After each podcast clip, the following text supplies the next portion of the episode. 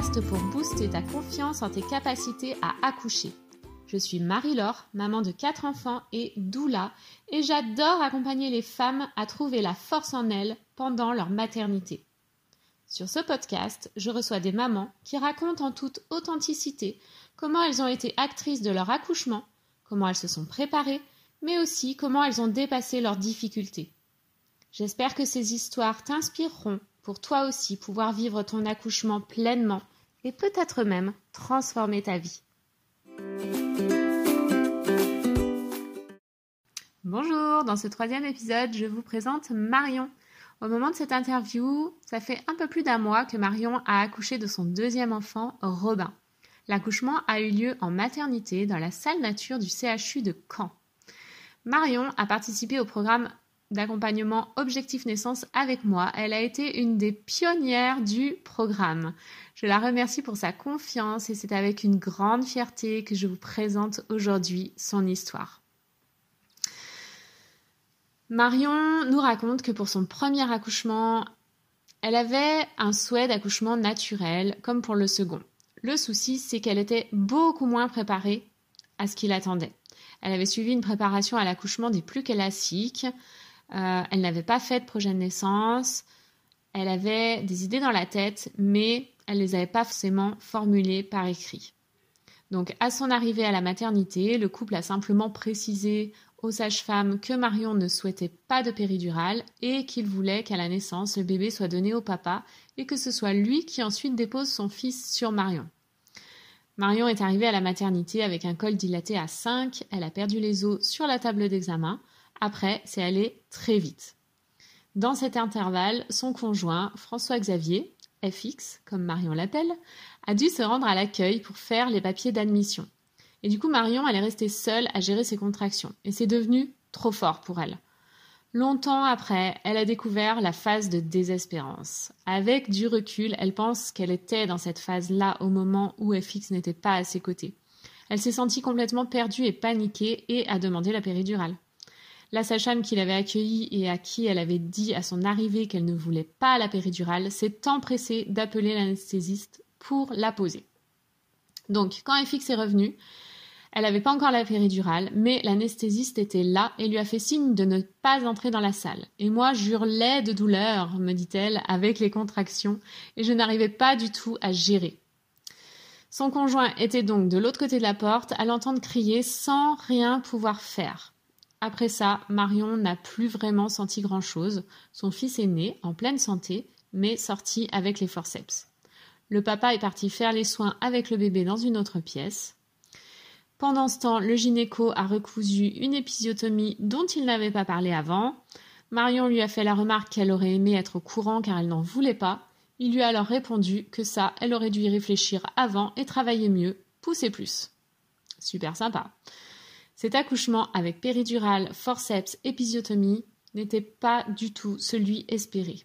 Et les deux choses précisées oralement à l'arrivée n'ont pas été respectées. Donc Marion en garde un très mauvais souvenir, pas de l'accueil de son fils bien sûr, mais de ne pas avoir été écoutée et soutenue. Et ça a été dur jusqu'à la naissance de son deuxième fils.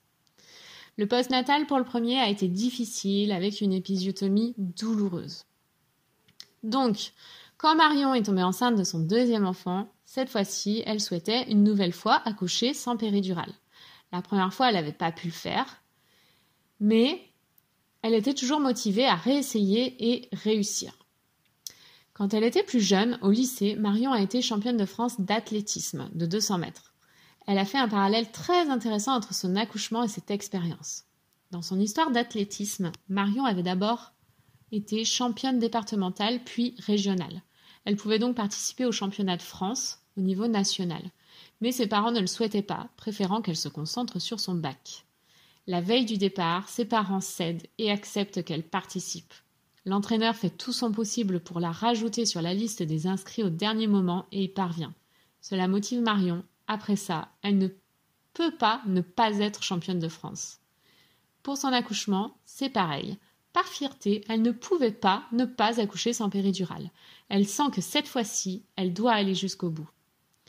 Et puis, il y a ce besoin de réparation de son premier accouchement pour soigner certaines blessures, se prouver que ce n'est pas une fatalité et vivre quelque chose qu'elle a vraiment envie de vivre. Vivre un accouchement sans péridurale, mais aussi, surtout, vivre mon accouchement, me dit-elle. Alors au début de cette deuxième grossesse, Marion avait plein d'idées et plein d'envies et elle a commencé à réfléchir très tôt à ce qu'elle voulait. Le souci, c'est qu'elle a commencé sa grossesse dans un département et l'a terminée dans un autre. Elle manquait donc d'informations sur ce qui était possible de faire dans le département où elle allait accoucher et elle a donc commencé à chercher seule des informations sur l'accouchement. Elle a d'abord fait le choix d'être suivie par une sage-femme libérale, pas par un gynéco, elle se débrouille pour être suivie par une sage-femme très réputée dans son département d'accouchement. Cette sage-femme pratique l'acupuncture et elle propose une préparation qui mêle bon apache et de gasquet, ce qui intéresse Marion. Elle est ouverte et soutient le couple dans ses choix. Tout est parfait. Et puis, parce qu'elle farfouillait sur Internet, Facebook a proposé à Marion de rejoindre le challenge Accoucher sans péridurale de naissance non violente. elle se dit qu'elle va aller voir et qu'à part du temps à perdre, bah finalement, elle a tout à y gagner. Elle participe au challenge et ça lui plaît énormément. Alors elle enchaîne avec le programme Objectif Naissance pour parfaire sa préparation. Pour raconter son accouchement, Marion a choisi au préalable de l'écrire sous forme d'une lettre à son fils. C'est cette lettre qu'elle nous lit aujourd'hui. C'est très émouvant et j'en suis très touchée. Donc j'ai voulu garder une trace de cet accouchement. Donc c'est un peu comme une lettre que j'ai écrite à mon fils. Euh, pour, euh, je, ne pense pas qu'il la lira un jour, mais moi j'avais besoin d'en garder une trace. À mon tout petit, récit de ta naissance. Dimanche 15 novembre 2020, 14h, début des contractions. Elles s'enchaînent toutes les 10 minutes. Dernier goûter en tête à tête avec Arthur, ton grand frère. Dernière balade à trois avec lui et papa pour aller voir les vaches. Je contacte la maternité à 18h pour savoir à peu près dans combien de temps je dois m'y rendre. Il s'agit de mon deuxième bébé, mamie à 30, à 30 minutes de route pour venir garder Arthur, et nous avons 30 minutes de route pour nous rendre à l'hôpital. La sage-femme me conseille de nous préparer. Nous arrivons à la maternité à 19h30 et la dame de l'accueil ne laisse pas monter papa. Je dois me rendre seule en salle de naissance pour un pré-examen. Il pourra me rejoindre seulement plus tard. Lors de ce pré-examen, une aide-soignante pose un monitoring pour enregistrer ton petit cœur et mes contractions. Malheureusement, malgré la playlist de musique que nous avions créée pour me détendre, le stress d'être séparée de ton papa arrête mes contractions. Ton petit. Ton petit cœur va bien et tous les autres examens sont parfaits. Papa peut monter vers 20h30. Une première sage-femme vient nous voir en nous disant que c'est elle qui nous suivra et qu'elle a bien vu que nous avions un projet de naissance mais qu'elle ne l'a pas lu car nous avions, entre guillemets, très certainement le même que tout le monde. Mais le destin décidera autrement et c'est finalement Anaïs, une autre sage-femme, qui nous est attribuée. Et elle a bien lu notre projet naissance. Elle sera accompagnée par Anaïs, son aide-soignante. À partir de là, de longues heures défilent sans que notre travail ne progresse. Les contractions reprennent, mais pas de façon régulière. Elles ne sont rapprochées et puissantes que lorsque je suis active. Alors je marche de long en large dans la chambre. Mais je me fatigue, alors je me repose tout en continuant à me mobiliser grâce au ballon et les contractions cessent. Je termine mes dates et mon jus d'ananas, sans que cela ne fasse plus d'effet. Je vais très souvent aux toilettes. Lors d'un de nos trajets, je m'arrête, prise par une grosse contraction, et une sage-femme nous interpelle de façon assez sèche et désagréable en nous demandant de ne pas traîner dans le couloir car il s'agit de l'accès au bloc. Papa me fera remarquer plus tard qu'il s'agissait de Madame Marion, la sage-femme qui avait réalisé nos deux échographies du deuxième trimestre et qui s'était permis de m'appuyer et me taper sur le ventre pour te faire bouger, car elle ne te voyait pas comme elle voulait. Anaïs nous propose d'aller marcher, il est 23 heures. Elle nous dit que cela pourrait aider mes contractions à devenir efficaces. Papa et moi partons nous promener dans l'hôpital pendant 45 minutes. Effectivement, j'ai des contractions très violentes et très rapprochées. En rentrant dans la chambre, nous demandons l'accès à la salle nature, mais nous l'attendrons pendant une heure et demie. Je suis très fatiguée, je me repose à nouveau et plus rien. Anaïs nous parle alors d'un médicament, le Nubin, qui est censé stopper le faux travail. Je réfléchis fortement, je me renseigne un peu, mais étant un dérivé de la morphine, il risquerait de t'endormir. Je choisis alors de ne pas y avoir recours et demande à prendre un bain. Nous accédons enfin à la salle nature. Il est 1h15. Je continue à me balancer sur le ballon pendant que l'eau coule dans la baignoire. Lorsque j'entre dans le bain vers 1h30, l'eau chaude me détend immédiatement. J'y reste un long moment dans la pénombre, toujours avec la musique. Malgré une envie de vomir, je suis bien et mes contractions sont régulières, fréquentes et puissantes. Je sens que tu progresses tranquillement et que nous y sommes presque. Nous sommes bien en vrai travail. J'ai bien fait de refuser le nuba. Pendant mon bain, papa est sorti faire pipi. J'ai gardé mon cap. Nous étions forts et préparés. J'ai répété dans ma tête Il va revenir, il va revenir, il va revenir. Il est entre 2h et 2h30 lorsque je sors du bain. Je m'allonge sur le lit d'accouchement. L'envie de vomir est toujours présente. Mes contractions sont très intenses et très rapprochées, mais je ne supporte absolument pas la position allongée et je vomis toutes les dates que j'avais mangées jusque-là. Anaïs me propose alors de m'installer à quatre pattes en baissant le bout du lit pour me retrouver dans la même position que lorsque j'étais sur le ballon. Je me sens beaucoup mieux. Mais papa ne peut pas retirer sa main de moi. J'ai absolument besoin de son contact.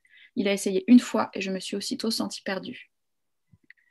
Lorsque je sens qu'il est enfin temps de pousser, je passe en position assise accroupie, avec les fesses au bord du lit, et je prends appui sur mes mains à l'arrière du dos. À partir de cet instant, je n'ai plus du tout aucune notion du temps qui passe, ni même de la chronologie des événements. Je me rappelle avoir été très sèche avec Anaïs, notre sage-femme. Papa m'a raconté plus tard que je lui avais broyé la main en le serrant très fort. Je crois qu'Anaïs, l'aide-soignante, me tenait la main aussi, donc j'ai certainement dû lui broyer. Je me rappelle avoir hurlé tellement fort que je me suis sentie animale, savoir que j'étais bien dans la phase de désespérance et qu'il était inutile et complètement idiot de demander la péridurale à ce moment. Je me souviens avoir senti le cercle de feu lorsque ta tête a commencé à passer le col. Je me souviens que tu sortais, puis rentrais au rythme de mes contractions et de mes poussées. Je ressens presque encore ta tête, puis ton corps passer au travers du mien, ta tête, tes épaules, ton ventre. À ce moment, Anaïs demande à papa s'il veut t'attraper. Il te saisit et c'est lui qui fait sortir tes petites jambes, puis il te pose sur moi.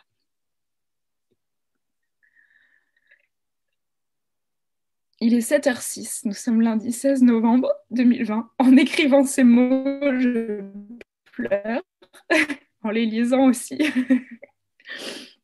Ce sont des larmes de bonheur. Je suis fière de t'avoir mis au monde le plus naturellement possible. Je suis fière d'avoir eu la force d'aller au bout de ce projet.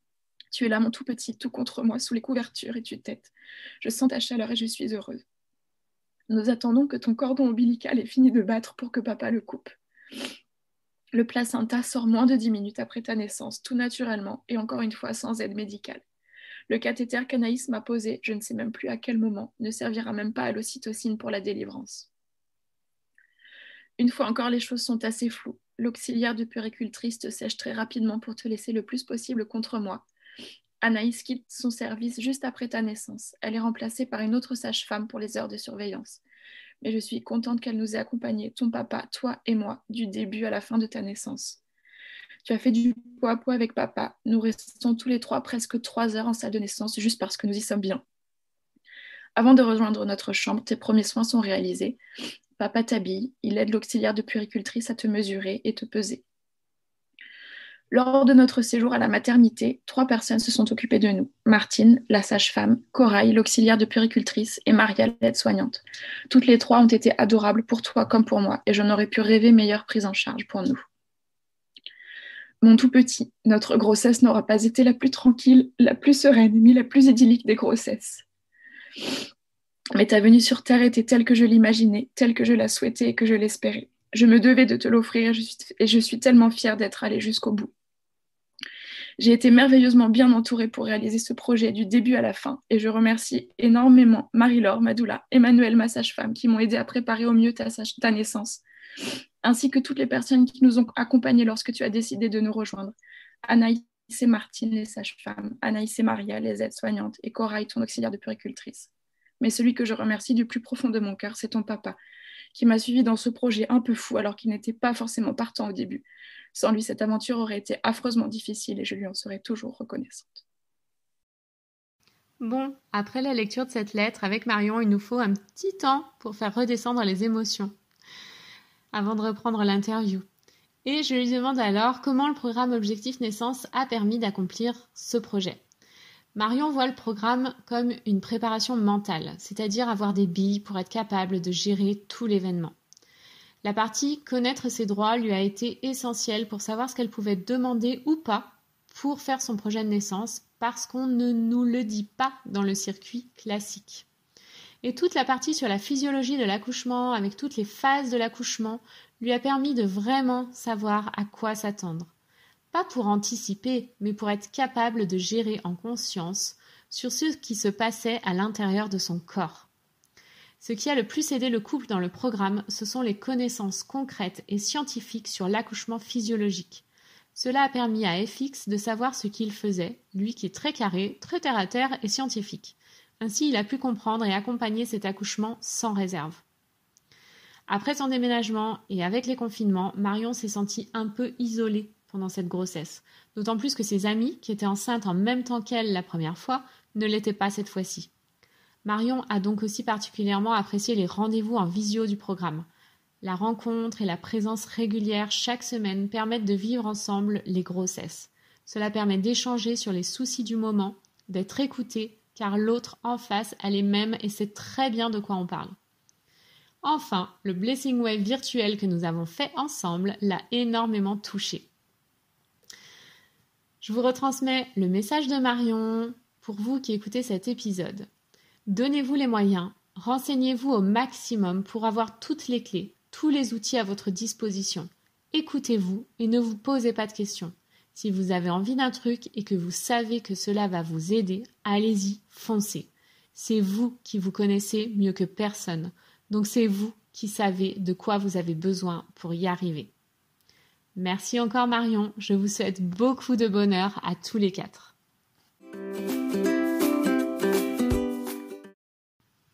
Si cet épisode t'a plu, pense à t'abonner au podcast, à le liker, à le partager ou à m'envoyer un commentaire, cela me fera très plaisir de te lire. Tu peux découvrir les accompagnements à la naissance que je propose sur mon site internet naissancenonviolente.com et me suivre au quotidien sur mes réseaux Facebook et Instagram à Naissance non violente. Je te remercie pour ton écoute et je te dis à bientôt dans une nouvelle histoire d'accouchement.